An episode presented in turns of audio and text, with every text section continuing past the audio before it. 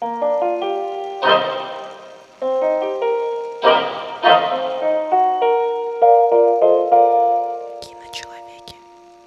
Гарри Дороника. Гарри Дороника! Не скреби стул. Я не, не такая прям крыса, как может показаться. Киночеловеки. Привет, это Киночеловеки. Я Дарья Гороника, и сегодня у нас второй выпуск с гостями, вернее, с гостем, прекрасным, талантливым актером театра и кино, стилистом, музыкантом, он мне подсказывает, и замечательным человеком, моим другом Гришей Чеглаковым. Привет, Гриша. Всем привет. Привет, Даша. Я тебя обожаю. Я тебя тоже. И если бы вы знали, где я нахожусь, тут так классно у Даши дома. Это капец. Да, у нас пока э, студия находится у меня дома, вот, но я очень надеюсь, что мы скоро переедем. А, Атмосфера творчества пронизывает просто все пространство, и это так круто, это так располагает к себе. И вообще, мне тут очень понравилось. Гриш, спасибо тебе большое. Это очень ценный отзыв на окружающее меня пространство, потому что оно отражает меня в первую очередь, а ты как человек со вкусом и с повышенным вниманием к деталям это отметил. Мне правда приятно, и я знаю, что замечать красивое, создавать красивое, воплощать красивое, кстати, это не только часть твоей работы на сцене, но и часть твоей работы как стилиста.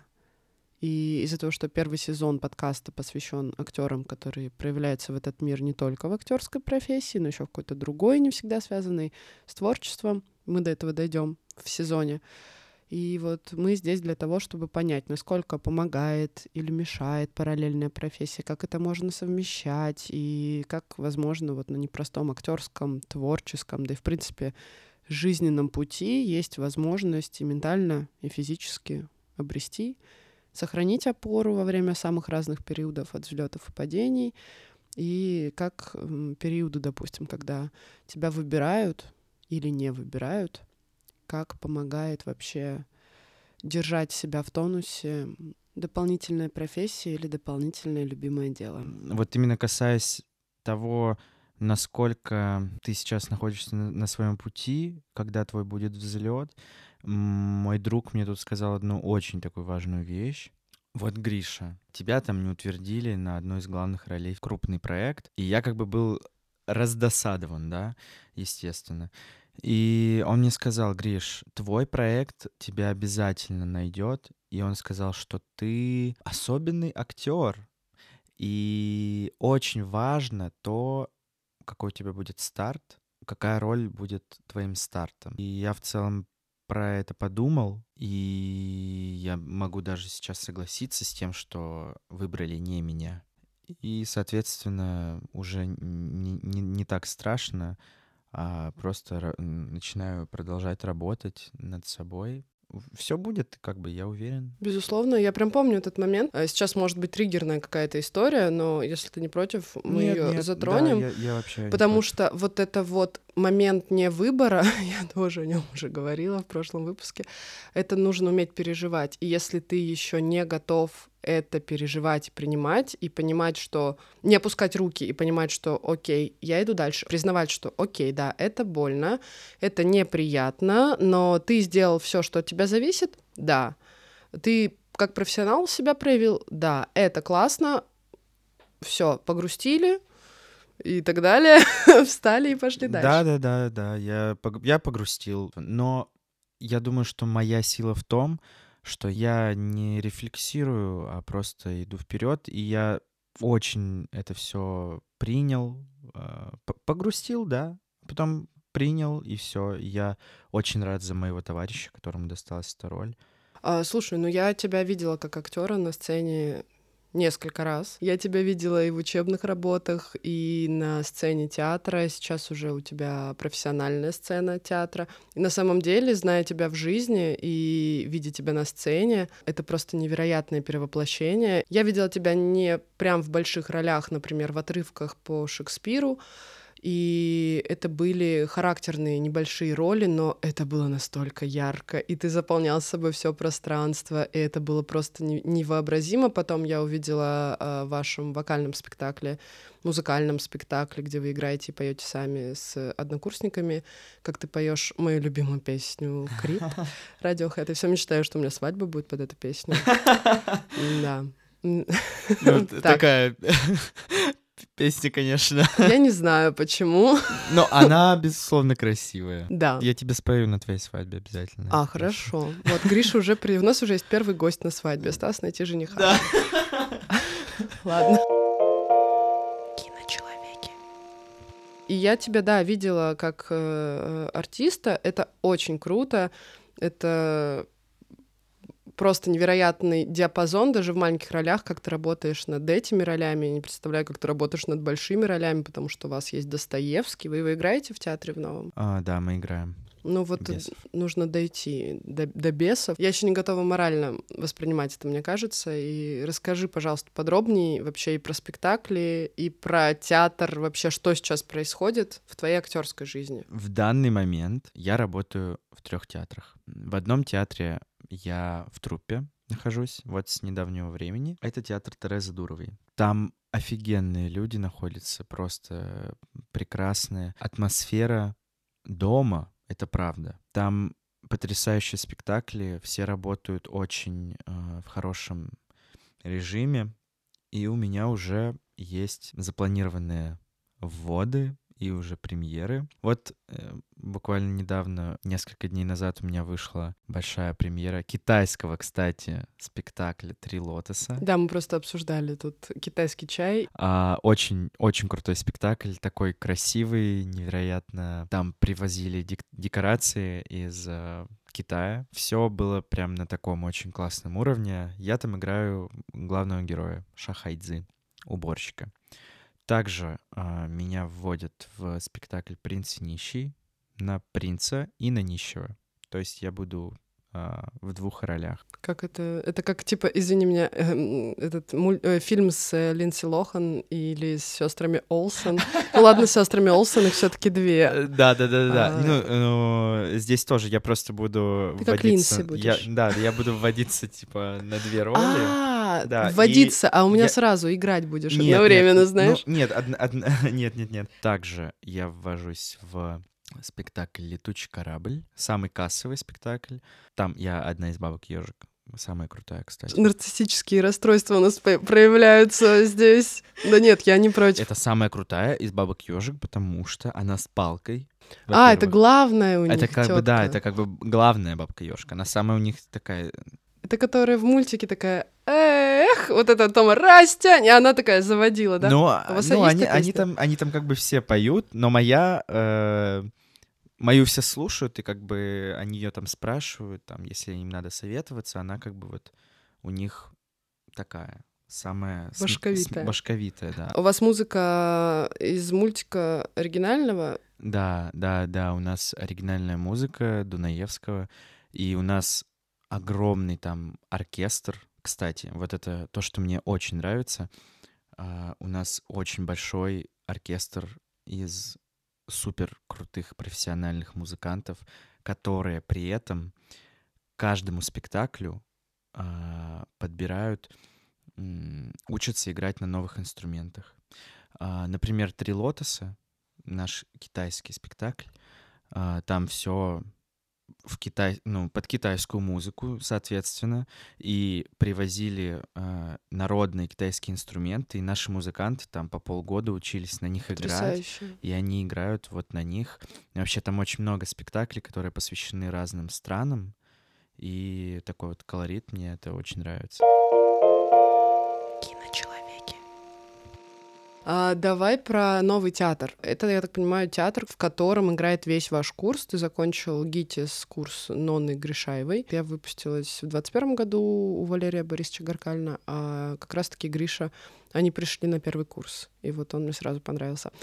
В театре Аркадия играет почти весь наш курс. У многих просто есть еще какая-то своя работа, и понятно, что ну, когда ты попал в какой-то театр, в труппу, у тебя все равно есть обязанность перед труппой, и кто-то расставляет приоритеты, соответственно, идет какой-то своей дорогой. А, но в целом у нас там играет почти весь курс. У нас сохранились спектакли «Вино из одуванчиков», «Бесы», «Нон-стоп», наш э, класс-концерт. До меня только что дошло, что нон-стоп, потому что нонна. Да, потому что, э, ну, вообще потому что он идет нон-стоп.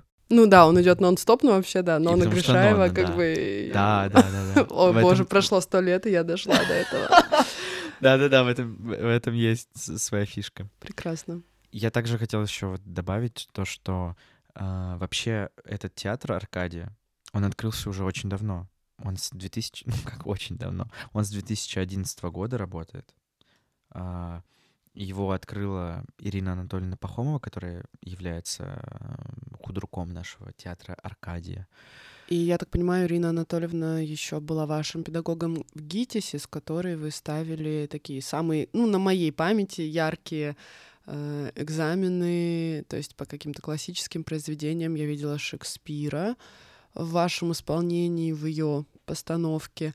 Это было потрясающе даже от момента, как ты заходишь в зал как зритель, до того, как появляются на сцене актеры, как они исчезают, как все соткано воедино, при том, что это куски абсолютно разных произведений. И да, это технические перестановки в каких-то моментах, но это все художественно, осмысленно, это выглядит как полноценный спектакль. Ну и если говорить о таких больших полотнах, она еще рискнула и поставила, простите, пожалуйста, с детьми, ну, третий курс бесов Достоевского, которых я не смотрела, к сожалению, но я обязательно приду, обязательно, я обещаю. Но 4 часа спектакль, и вот вы его играете. Это же нужно как-то подойти было к тому, чтобы вообще начать работу над этим произведением. Да, я, я хотел добавить, а, мы к этому очень долго готовились, опять же. Почему? Потому что у нас на третьем курсе все-таки э, был большой очень блок Достоевского. И мы ездили в Петербург, специально его изучали, и в этот момент у нас была тема как бы нашего, нашего актерского поприща — это актер, э, режиссерские отрывки, и мы ездили, изучали все вот это Достоевского, как, что психология, смотрели, дышали его воздухом питерским. В целом вот так вот у нас проходило с ним знакомство. Это была очень долгая, сложная, кропотливая, мельчайшая работа. Погружение на самом таком, можно сказать, высоком актерском уровне. Тогда я играл князя Мышкина. Это одна из моих любимых ролей, наверное, в моем таком студенчестве. И по я бесам... играла Настасью Филипповну. Да? Да, я играла Настасью Кайф. Ну, это... Я думаю, что это твоя роль. Да, это моя роль. Она меня найдет, и я ее тоже когда-нибудь. Но у меня с театром сложные отношения, конечно, при том, что я начала с театра и любила театр, но на самом деле я всю жизнь, я просто сейчас анализирую, я всю жизнь стремилась к кино, и с самого начала каждый шаг внутри этого всего был посвящен именно движению к кино, скорее всего. Но я никак не открещиваюсь от театра, я его очень люблю, испытываю такие высокие трепетные чувства. И кто знает, кто знает, в какой ипостаси я вернусь на театральную сцену. Не будем загадывать. Я хотел у тебя спросить, а ты рассматриваешь вообще режиссуру в театре? Да, конечно. Просто мы ищем молодых режиссеров интересных в наш театр Аркадия. Ребят, сейчас происходит просто чудо, чудо на ваших глазах, в ваших ушах. Э, ничего себе. Ну, мы с тобой это обсудим, наверное. Да, за пределами за, да, этого за пределами подкаста. Этого подкаста. Вот, замечательно. Вау. Продано. Да.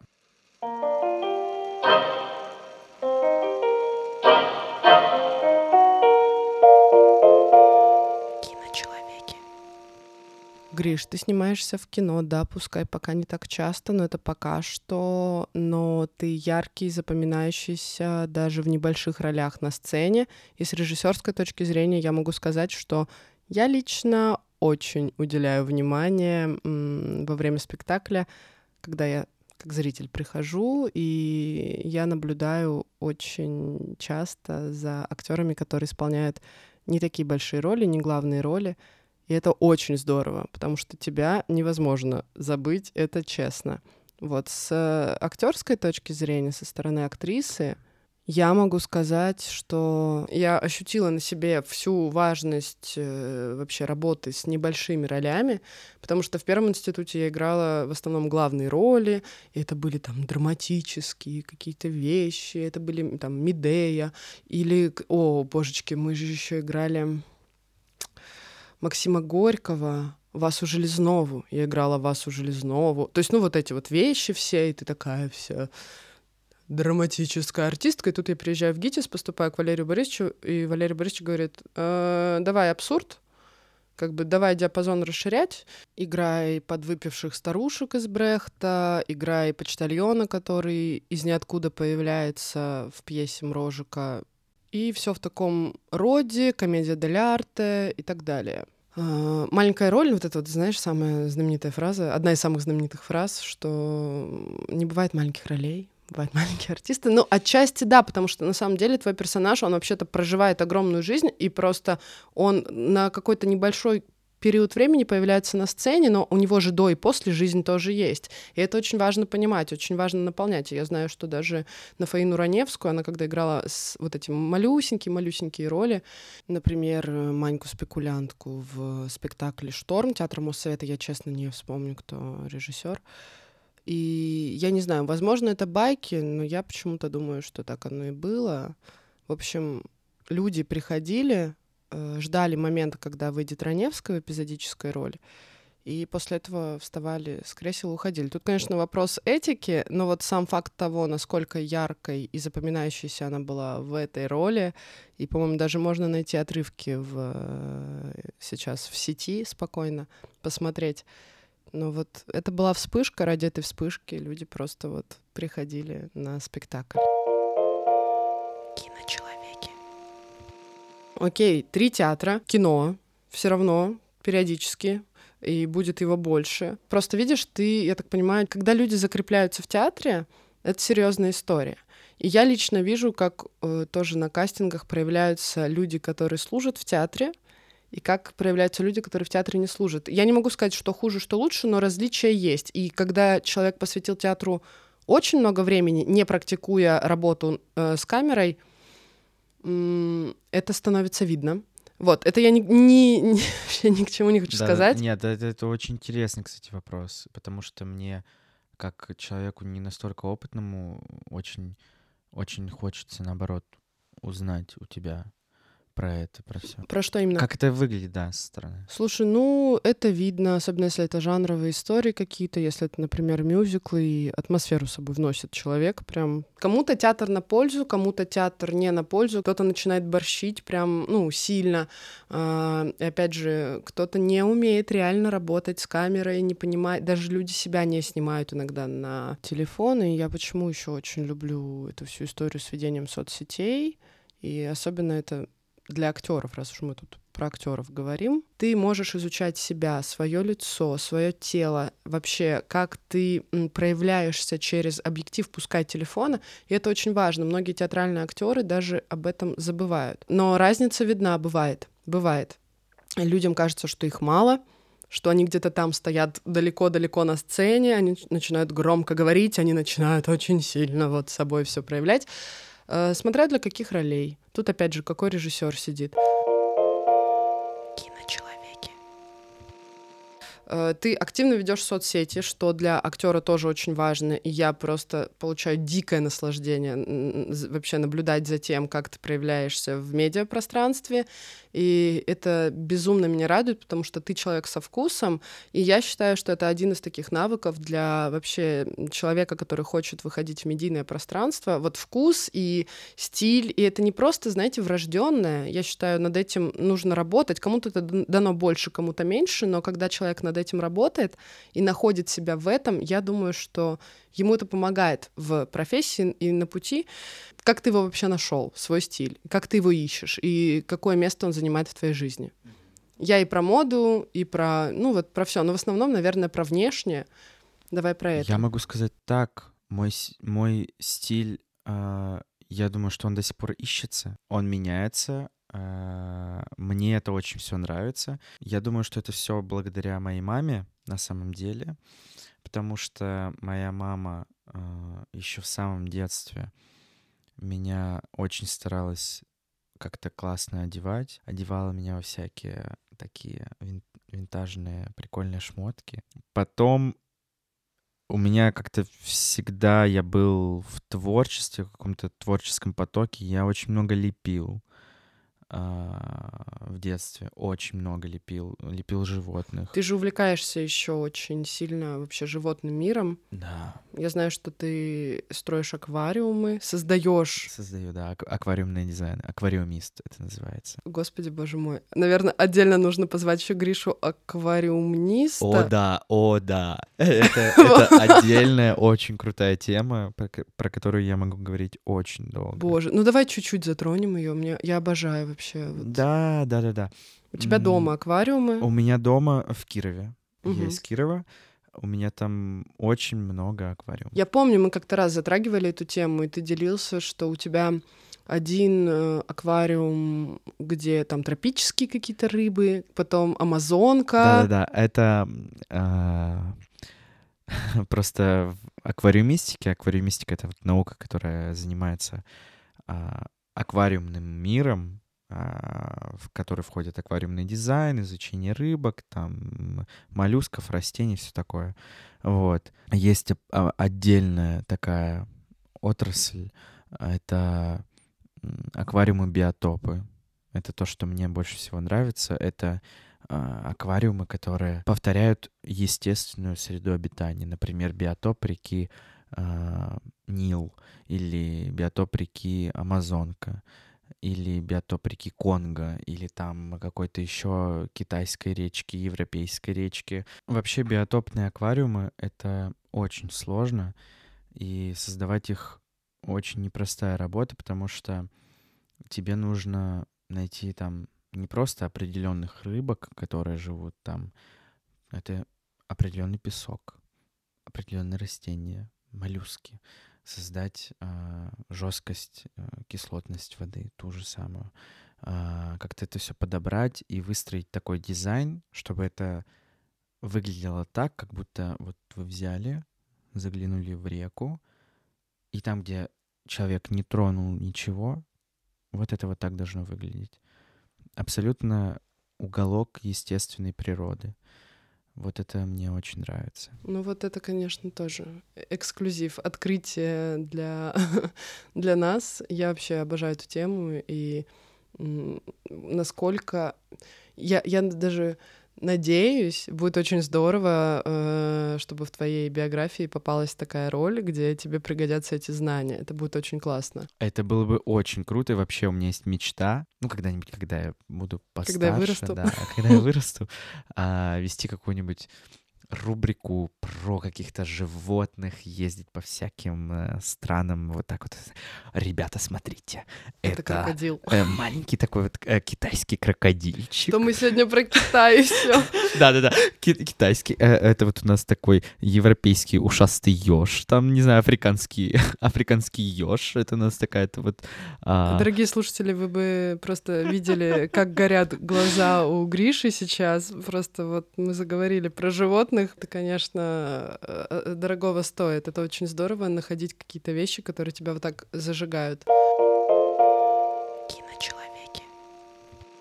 Мы с Гришей познакомились в институте в первую очередь. Я не помню, как мы начали прям общаться. Или... Я не помню, что послужило э, поводом для этого. А я помню, в какой момент мы познакомились. Ну-ка, давай. Я играл на виолончели в ГИТИСе где-то в коридоре. Вот, я помню, ты прошла, остановилась, поглядела. Ну, прям с таким лицом. Нет, ты такая, так, ничего себе. И ты подходишь такая, ты играешь на виолончели? Я так говорю, да. И ты говоришь, блин, слушай, это так клево. И тебе ну- нужна была помощь в, э, в В какой госэкзамене, в госэкзамене. да. Да, я пела песню на госэкзамене Да, да, да, на- из цирка Дюсалей, да.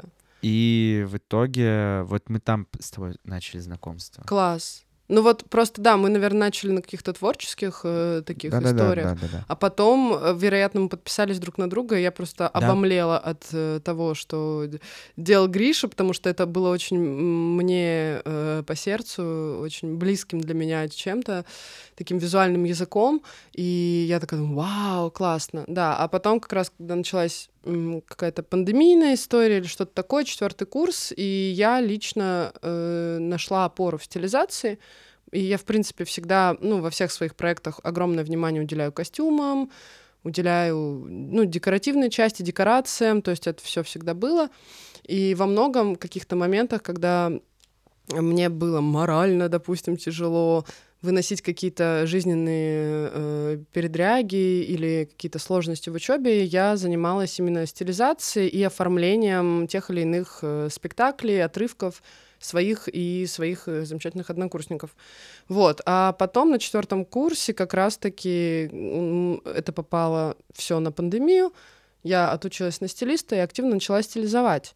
И в какой-то момент стала даже арт-директором в одном бренде, где мне понадобились допол- дополнительные руки э, стильного и классного человека. И этим человеком оказался Гриша. И вот так мы стали ра- работать в тандеме. И это было очень классно.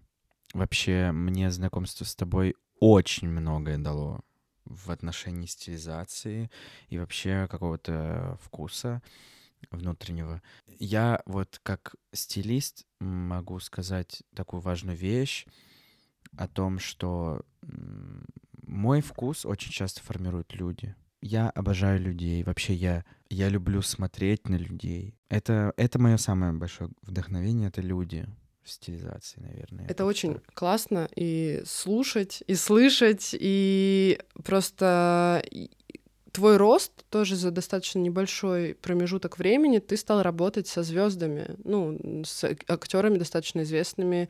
На моей памяти это вот пос- одна из последних съемок, съемка с Даней Воробьевым.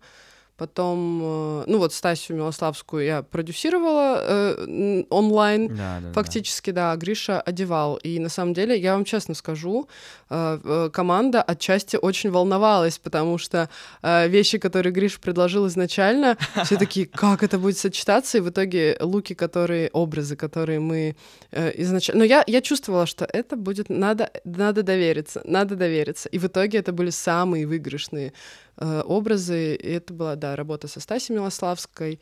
Очень классная съемка получилась. Это, наверное, одна из моих самых любимых съемок, которая у меня была. Это, это было очень круто. Ты знаешь, эм, когда у меня была вот эта съемка, и с Даней Воробьевым тоже, эм, это мне выпало на такой тяжелый период вообще моей жизни, на самом деле, а, и моей личной жизни, и в целом учебной, профессиональной жизни. И эти две съемки я готовил параллельно. Да, ты не знала?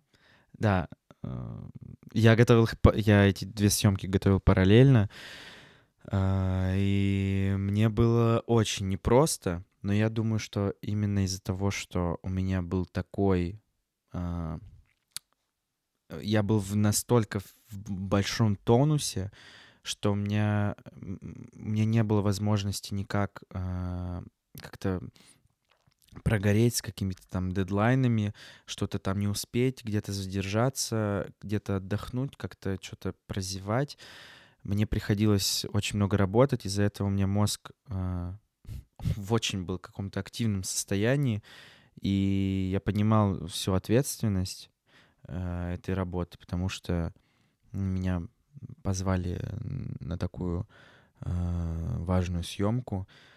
И да, когда я нашел вот эти вещи винтажные в костюмерке. Ты же на самом деле э, действительно очень много работаешь им- ну, вот с винтажными вещами, секондом, и причем это талантливая работа. То есть это не то, что от неимения здесь уже у нас э, определенных брендов, да, когда можно прийти, взять, сдать, это, ну, как бы может практически каждый человек. И на самом деле, когда я активно стилизовала, я избегала работы с Зарой и, ну, вот всеми такими вещами. Я тоже очень любила секонды или, ну, вот костюмерку я уже увезла в большей степени, да. Э, но это очень классно, потому что у тебя в стилизации есть стиль определенный. Не у каждого стилиста это есть. Не каждый может на этом, знаешь, прям, ну вот бесконечно пиликая, не каждый может не, не надоедать вот этим своим узнаваемым почерком стилизации. Это очень классно. А можно спросить, соответственно, а, тебя как человек, который как бы наблюдает за этим со стороны, очень интересно узнать. Э, ты говоришь, что у меня есть какой-то свой почерк. А как это отражается для тебя? У тебя в стилизации есть вот этот вот вот это есть напыление винтажных каких-то вещей, но оно не кричит, и это здорово. И оно придает какой-то такой французской небрежности, что в мужской стилизации, которая я считаю очень сложная, и э, съемка с Данилой Воробьевым, где у него был такой образ с элементами немножечко женского гардероба, но при этом это всегда подчеркивает маскулинность, это всегда очень сексуально, очень красиво, это здорово.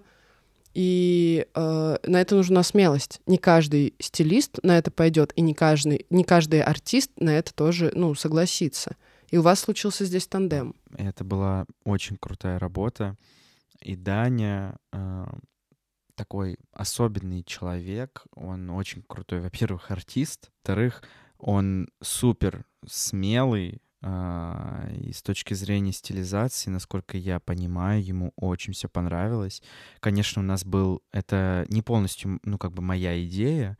Э, меня попросили сделать что-то в таком сексуализированном каком-то плане, но при этом нельзя перегнуть палку. Не вульгарно. Не вульгарно. Ну, то есть у них уже было направление, какие-то референсы, собранные мудборды, и просто ты должен был работать внутри этого всего. Но это, это очень здорово, это тоже сложно. Да, это, кстати, я бы даже сказал, что это еще сложнее, потому что когда ты находишься в каких-то определенных рамках, а, тебе нужно перед тобой стоит больше задач. Все нужно подбирать под э, цели и интересы все равно заказчика.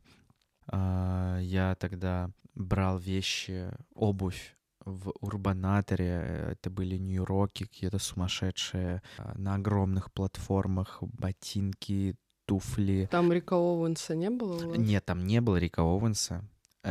Он мне очень хотелся, вот, но... Но не смогся. А, но, но, не, но не смогся. Но не, но не, да, но не в этот раз. Да-да-да. А, все равно нужно понимать, что работа стилиста — это, кстати, вложение. В этом очень много вложений. А, ну подожди, ты же, ну, ты работал на кредитные деньги или прям на свои? Ну тебе дали какую-то сумму, чтобы ты ее смог потратить на подготовку? Мне не давали сумм, но вещи э, мы заказывали как бы через продюсера. А так мне вот на ботинки это все было на, на договоренностях, э, я договаривался. Ну слушай, тоже навык коммуникативный. Да, да. Э, у меня в целом в основном так и было все. Вот все вещи, половина была какая-то найдена у меня у друзей, что-то что мое, э, где-то мне там кто-то помог найти что-то. Например, туфли, на которых Даня там стоит на каблуке. Это со спектакля «Нон-стоп». Прекрасно. Моего однокурсника Семена, который показывает Шуру. Он танцует в этих туфлях. Я хочу посмотреть сейчас эту съемку. Так, сейчас я ее найду. Я не поняла, где... Его съемка? Да. А ее у меня нет. Вот так вот. Кстати, это хороший вопрос. Почему у тебя нет съемок? Почему у меня нет съемок в моей ленте? Я с этим хотел к тебе обратиться. Я не знаю, как это интегрировать в мои соцсети. На самом деле тут нужно понимать, у меня случилась такая история, что когда я начала интегрировать съемки в свои соцсети, ко мне стали обращаться как к стилисту в первую очередь, и я начала уставать от огромного количества э, проектов по стилизации, когда, например, по актерству не было ничего. И я такая, блин, ребят, ну все, надо завязывать. Боже, это очень красиво. Кстати, все съемки, которые мы сегодня обсуждали, смотрели, упоминали, ссылки на них будут в описании, поэтому вы тоже сможете их посмотреть. Вот. Ну, э, насчет интеграции э, в твои соцсети, твоих же стилистических проектов, проектов по стилизации, тут вопрос в том, насколько ты хочешь об этом еще сильнее заявлять, потому что вот э, ты сейчас успеваешь этим заниматься? Потому что ты со мной поделился, что да, у тебя есть э, какие-то проекты, ты еще занимаешься стилизацией именно персональной, как я понимаю. Это вообще другая стезя, потому что я от этого отошла, ну, как бы я в это даже не входила. То есть я сразу была стилистом на э, съемках, на проектах, но никаких персональных стилизаций. Для меня это вообще другое ответвление было. Да, но я это пока только затрагиваю. А, вот, э, например, у меня покупала моя подруга разбор гардероба. Она мне фотографирует одежду, я анализирую это все, смотрю, выявляем стиль. Вообще, я как бы ей задаю вопрос сначала. Почему ты это хочешь там? Для чего ты ко мне обратилась? Что тебе не устраивает? Что бы ты хотела поменять? Вот все такое. Это очень интересно, пока я это все тренирую вот так вот на своих друзьях. Но это круто, потому что э, персональная стилизация — это когда ты уже меняешь других людей. И это, это наверное, даже можно сравнить с какой-то такой режиссерской работой. Синдром Бога. Да, да, да, да, да. Ну, это есть просто синдром Бога вообще, то есть, ну, режиссура без этого никуда. Это, к сожалению или к счастью, ну, то есть, смотря как ты с этим э, обра- э, обращаешься, как ты с этим научился жить, но действительно есть такой момент, что ты выстраиваешь новые миры, ты влияешь еще на умы людей благодаря этим мирам. И здесь то же самое, потому что то, как мы выглядим, определяет очень сильно наше настроение, вообще наше ощущение, потому что я могу послушать, не знаю, Дэвида Боуи с утра, а могу Аркадия Купника, я могу иногда такое делать. Да, да, да. И у меня будет э, и у меня будет э, совершенно разное настроение, абсолютное. Я оденусь по-разному. Я захочу быть женственной, или я захочу быть какой-нибудь, не знаю, рокершей 70-х, с элементами, конечно же, 70-х. И это очень важно, да, понимать э, в работе с людьми и, и уметь еще вплетать это в их привычную жизнь, потому что не все готовы меняться.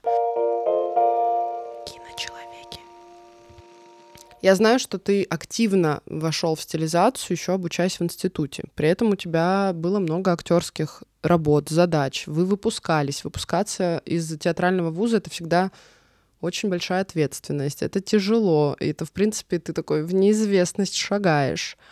А что вообще тебе давала на тот момент стилизация? Как ты это все совмещал? Это тебе было больше не знаю, в минус или в плюс? Находил ли ты там опору? Поделись, пожалуйста. Я начал заниматься стилизацией где-то на третьем курсе. На самом деле, я бы не сказал, что мне это мешало. Скорее наоборот. Я мог отходить от каких-то своих учебных забот, погружаться в какие-то интересные другие направления творческие, потому что творческий человек не может без творчества но иногда что-то тебе может чуть-чуть поднадоесть, я думаю. Вот. И это очень большое везение, и мне повезло, и тебе повезло, что мы с тобой творческие люди в, э, в разных направлениях творчества. И мы себя можем посвятить абсолютно разным вещам, но творческим, которые как-то нас будут наше моральное состояние поддерживать. И меня, соответственно, стилизация, наоборот, как-то вдохновляла и находила мне новых друзей. Вот, например, ты. Ну, подожди, мы Ну, мы с тобой подружились не, благ... не благодаря... Из-за виолончели. Да-да-да. В любом случае, э, это все мне, наоборот, помогло, это украсило мою жизнь и мой какой-то творческий путь, учебный путь, это, наоборот, было здорово. И когда мне там ребята-однокурсники говорили, блин, Гриш, смотри, я видел твою съемку, это очень было круто. Да, я даже знаю, что периодически всякие паблики стрит-стайла тебя публикуют, просто сфотографировав на улице случайно. И это вообще круто. Быть узнаваемым даже в плане стиля — это очень важно. Многие этим пренебрегают, и даже на красных и не на красных дорожках, просто на каких-то мероприятиях это видно.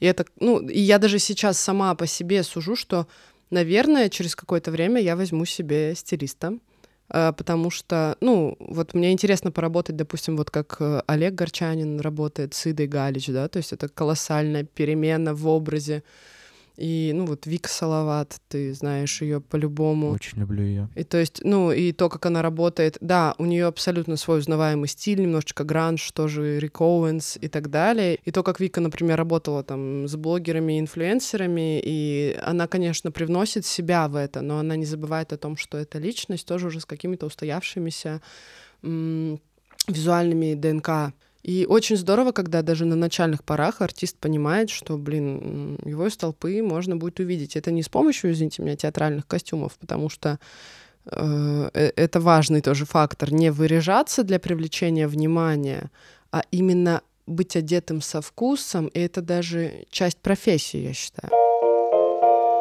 Киночеловеки.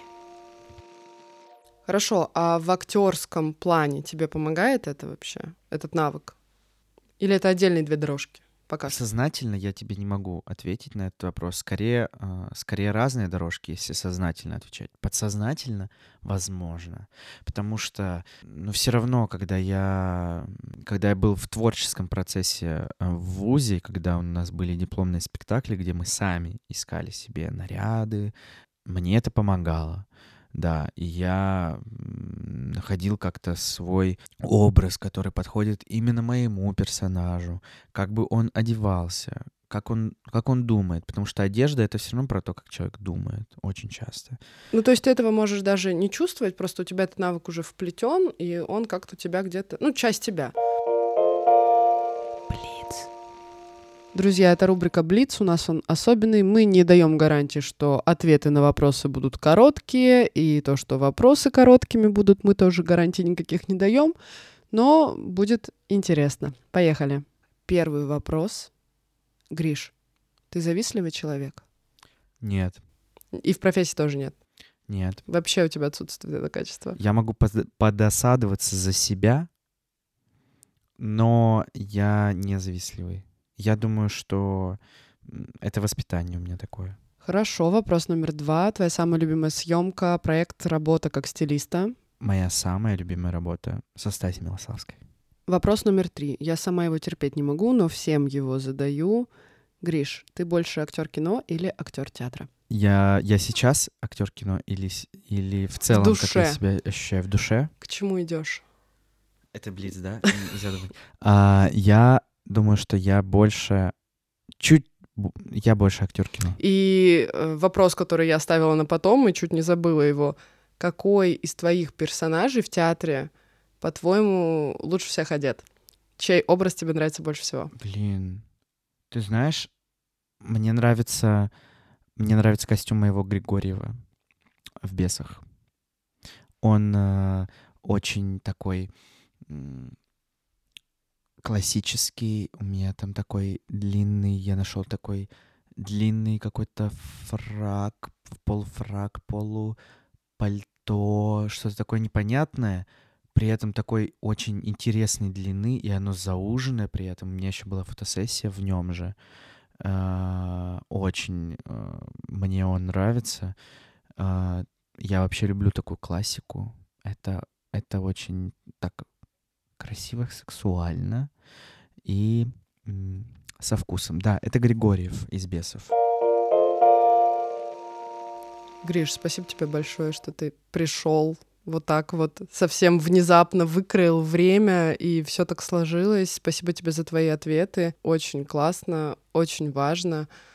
И я благодарю тебя. Все ссылки на Гришу на его творение, на его страницы я прикреплю. Приходите на его спектакли, смотрите на талантливых артистов в талантливых спектаклях, в талантливых классных театрах, о которых вы, возможно, не знали до этого подкаста. И для меня он тоже, безусловно, полезный и классный. И общаться с такими разносторонними людьми — это просто большой подарок. Большое спасибо тебе за то, что ты меня пригласила на этот чудесный подкаст. Вообще, это мой, мой первый опыт, и мне так понравилось.